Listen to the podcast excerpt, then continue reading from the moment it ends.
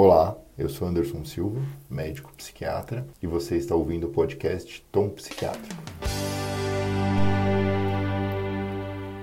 Hoje nós vamos falar sobre suicídio em veterinários. Tem diversos estudos que aconteceram nos últimos anos, acho que mais depois de 2015, quando ocorreu um suicídio de uma psiquiatra famosa nos Estados Unidos avaliando taxa de suicídio em veterinários. É, é algo bem preocupante assim.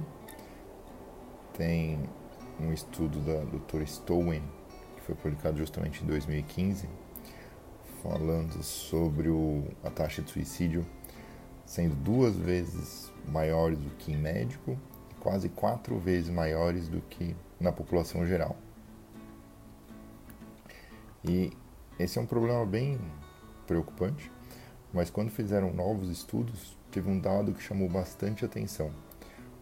Os veterinários que trabalhavam com eutanásia de animais tinham taxas de suicídio muito mais altas quando comparadas com aqueles que não trabalhavam.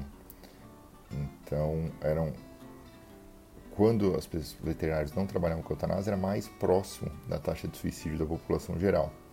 Agora, os veterinários que trabalhavam com eutanásia tinham uma taxa muito maior do que a população geral.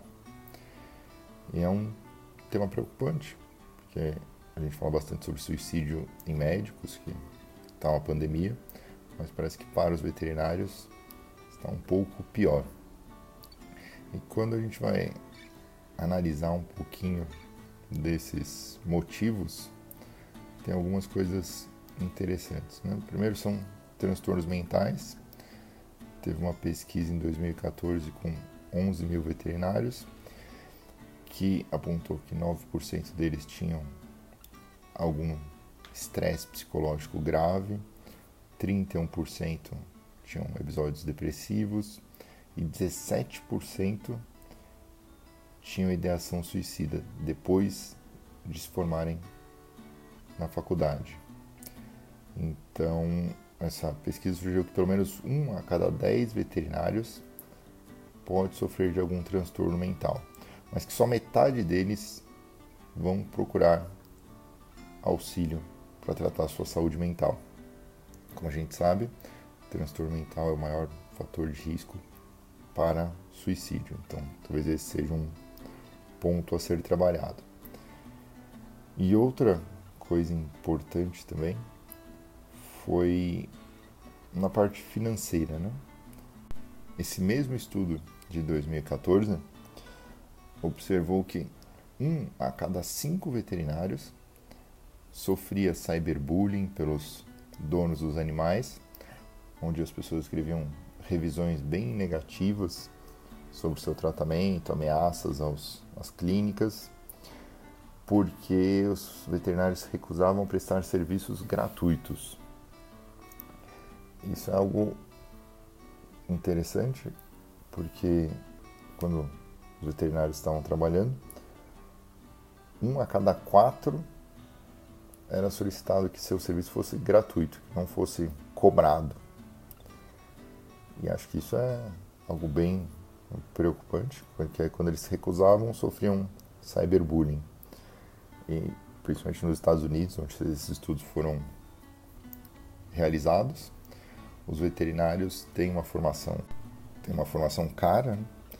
eles geralmente saem com uma dívida de 150 mil dólares da faculdade e primeiros empregos para veterinários pagam entre 22 e 40 mil dólares por ano. Então eles vão ficar endividados por um tempo até conseguir pagar esse débito universitário.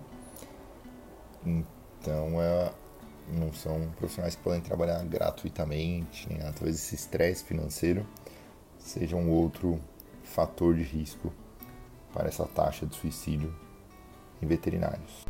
Mas também tem pontos bem positivos.